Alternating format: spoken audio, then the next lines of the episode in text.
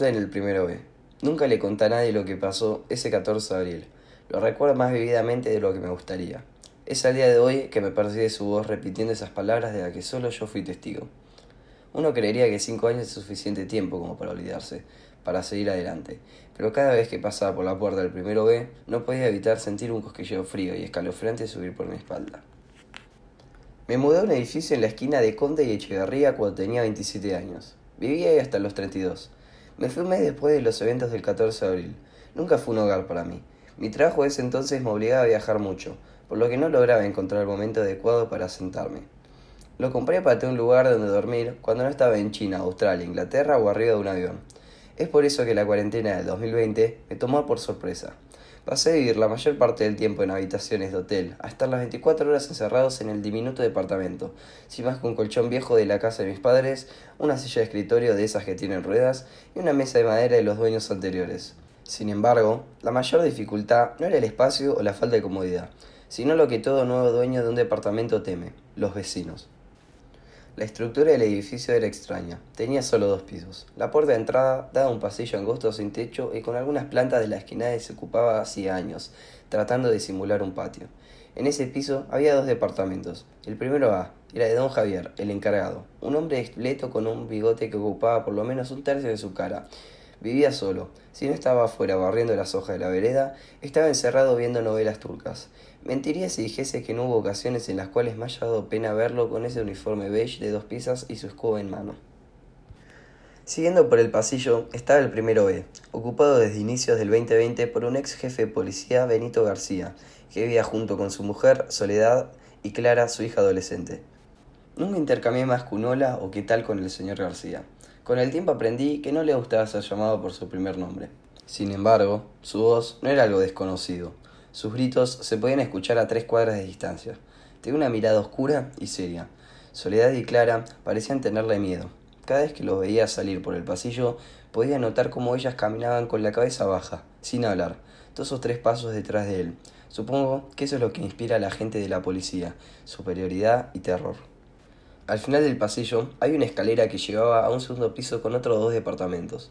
El segundo A era el mío, el de al lado era de una vieja amiga de mi familia, Graciela Rosario. Tenía 76 años. Fue ella quien cuando le conté que estaba buscando departamento, me avisó que sus vecinos estaban vendiendo el suyo. Graciela había sido como una tía durante mi infancia, y me alegraba tenerla vecina. Es por eso que no pude evitar sentir una enorme decepción cuando me enteré que con todo el tema de la cuarentena, su hijo decidió que sería mejor que viviera con él y su familia. Así fue que quedé solo con don Javier y los García, y las cosas empezaron a salir mal. Como todos los martes, el 14 de abril, a eso de las 9 de la mañana, realicé mi travesía por las calles vacías de Belgrano R hacia el supermercado. En realidad, ir al supermercado era una excusa para salir del edificio. Las paredes, pisos y techos parecían de papel. Entre el ruido de la televisión de don Javier y los gritos del señor García, apenas podía escuchar mis propios pensamientos. Trataba de estirar mis salidas lo más posible, pero eventualmente debía regresar. Ojalá no lo hubiese hecho ese día. Había un patrullero estacionado enfrente del edificio. Lo primero que escuché al entrar al pasillo fue el llanto desconsolado de Clara. Vi dos oficiales parados en la entrada del departamento hablando con la adolescente.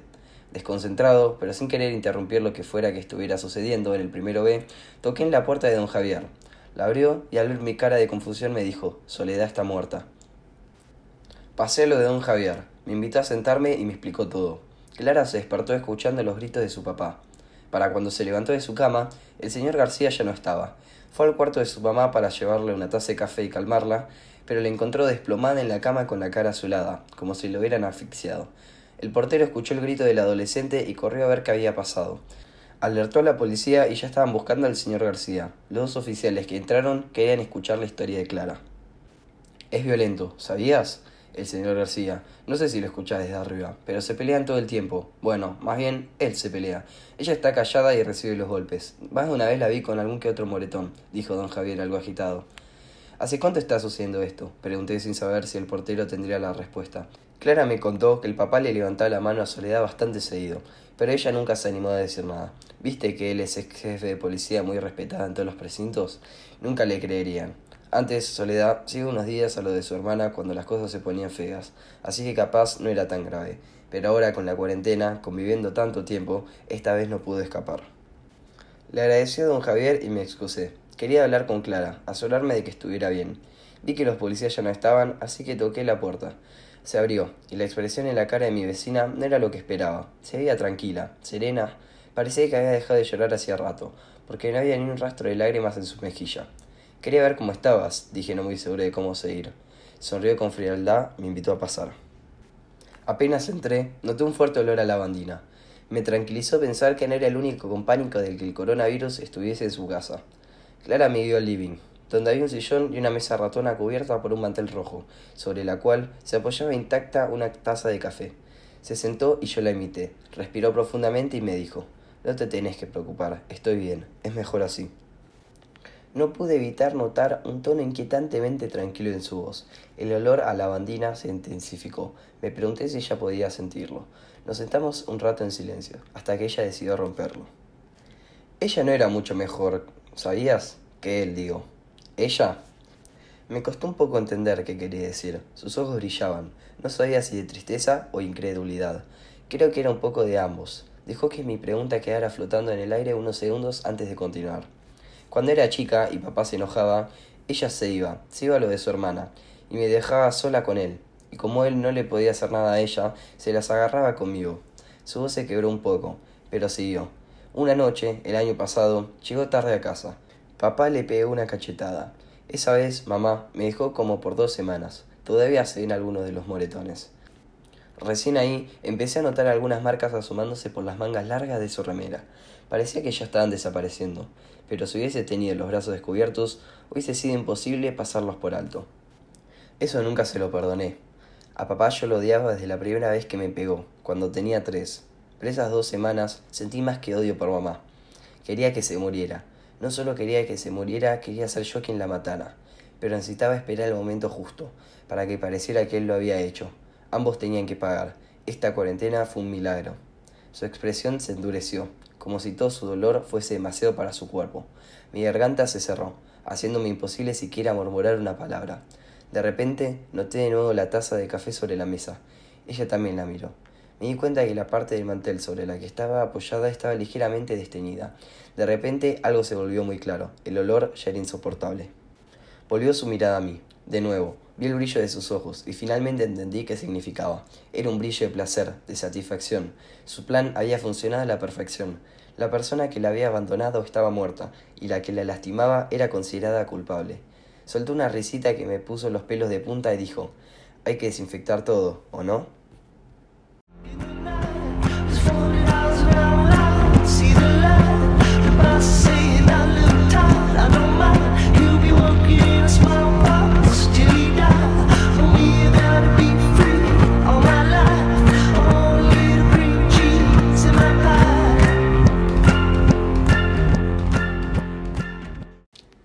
Gajes del oficio. 12 de julio, 10 y 32 pm. Se estacionó un auto en el puente Jorge Newbery, del lado de Amenábar. No pasó absolutamente nada hasta cinco minutos después, cuando otro auto se estacionó en la vereda opuesta. Del primer auto bajaron tres hombres, todos armados. Del otro auto bajaron cuatro y tres armados. Se notaba que el único desarmado era el jefe, Morano, sindicalista y jefe de la mafia de la ciudad. Todos lo saben. Llega cuando quieras, Morano. Un poco más de respeto, Hernández. ¿Tenés lo que acordamos? Está todo en el baúl. ¿Lo mío? Morano levantó la mano izquierda en forma de seña a uno de sus guardaespaldas. Este abrió el baúl y empezó a sacar bolsos. Lo mismo hizo uno de los guardias de Hernández. En ese mismo momento, un joven que volvía a su casa los vio de lejos.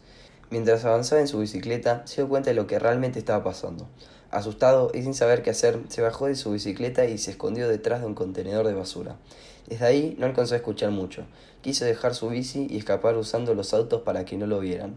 Pero al tratar de subir a la vereda, pateó una botella de vidrio y llamó la atención de todos. Miró al grupo y ellos lo miraron a él. Hizo contacto visual con Morano y sin pensar se subió inmediatamente a su bicicleta. Un guardia desfundó su arma, pero Morano lo frenó. Déjalo, el ángel se va a encargar. 13 de julio, 10 y 28 pm. Sergio salió de la calle Cabildo y se metió por Jorge Newbery, volviendo a su casa de Corsar. A tres cuadras está la misma calle donde estaban estos tranzas.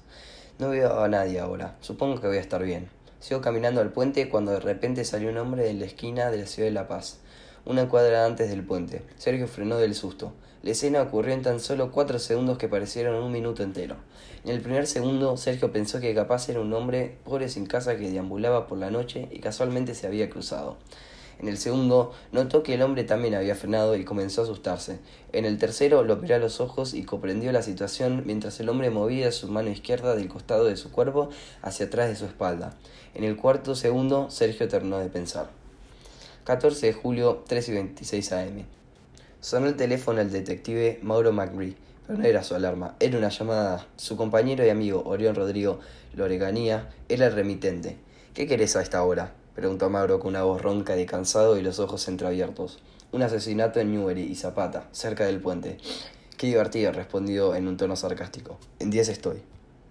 Cuando Mauro llegó a la escena del crimen, estaba Orión esperándolo fuera del límite marcado por la cinta de policía. Se saludaron como siempre, pasaron la cinta y se reunieron con el forense Julio Cobros, al lado del cuerpo. Sergio Ramos, 27, claramente baleado, explicó Cobros. Está así de hace unas horas ya. Los bordes del charco de sangre se están empezando a secar y las manchas de su remera ya están secas.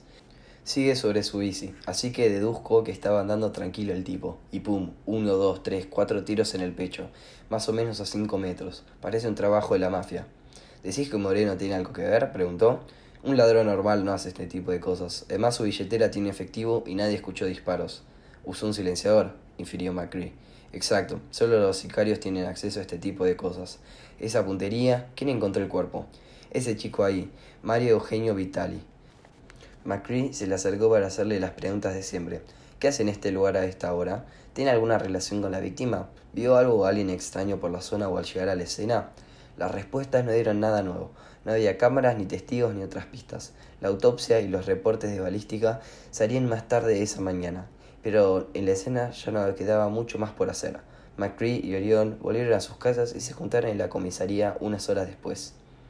Mientras McCree terminaba con el papeleo del caso, entró Orión con los reportes de balística. La pistola que se disparó fue una Bernetti 9 milímetros. ¿Eso cómo ayuda? Es imposible conseguir esta pistola en este país. Los ilegales trafican armas más baratas y los legales no alcanzan esta calidad. O sea que la búsqueda del dueño del arma se reduce unos pocos. Elemental, Watson. Vos sos Watson, yo soy tu jefe. Sherlock era amigo Watson, no su jefe. Pero bueno, no importa. En un rato voy a ver un contacto que capaz puede ayudarnos. ¿Querés venir? Te armo con estos papeles y te acompaño. Orión se retiró de la oficina y McCree volvió a su papeleo. Llegaron al lugar acordado, un callejón vacío entre dos edificios. El informante los esperaba tomando un café en un vaso descartable de una tienda a un par de cuadras. Horacio los saludó con un apretón de manos. McCree decidió mantener su distancia.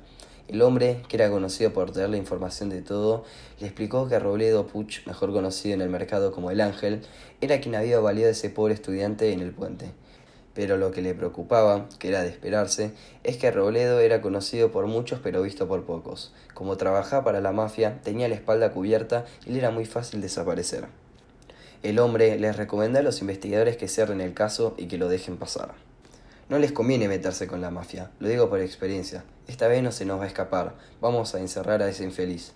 Este tipo, el ángel, no es un sicario común, no anda con juegos. Nos vemos, dijo Macri con un tono cortante y firme. Se dieron media vuelta en dirección a la calle. A mitad de camino, unos siete metros más o menos, Horacio recibió un tiro limpio por atrás de la cabeza que atravesó su cráneo y salió casi perfectamente por entre sus cejas, sin que se escuchara un mínimo ruido. Cayó de boca al piso y se partió la pera.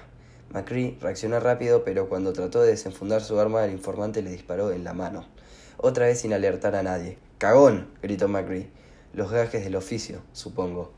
Estaba ahí parado, el mismo hombre, con una expresión tan fría en la cara que parecía otra persona, con una Bernetti 9 milímetros en la mano que se encontraba apuntada entre las cejas de Magri.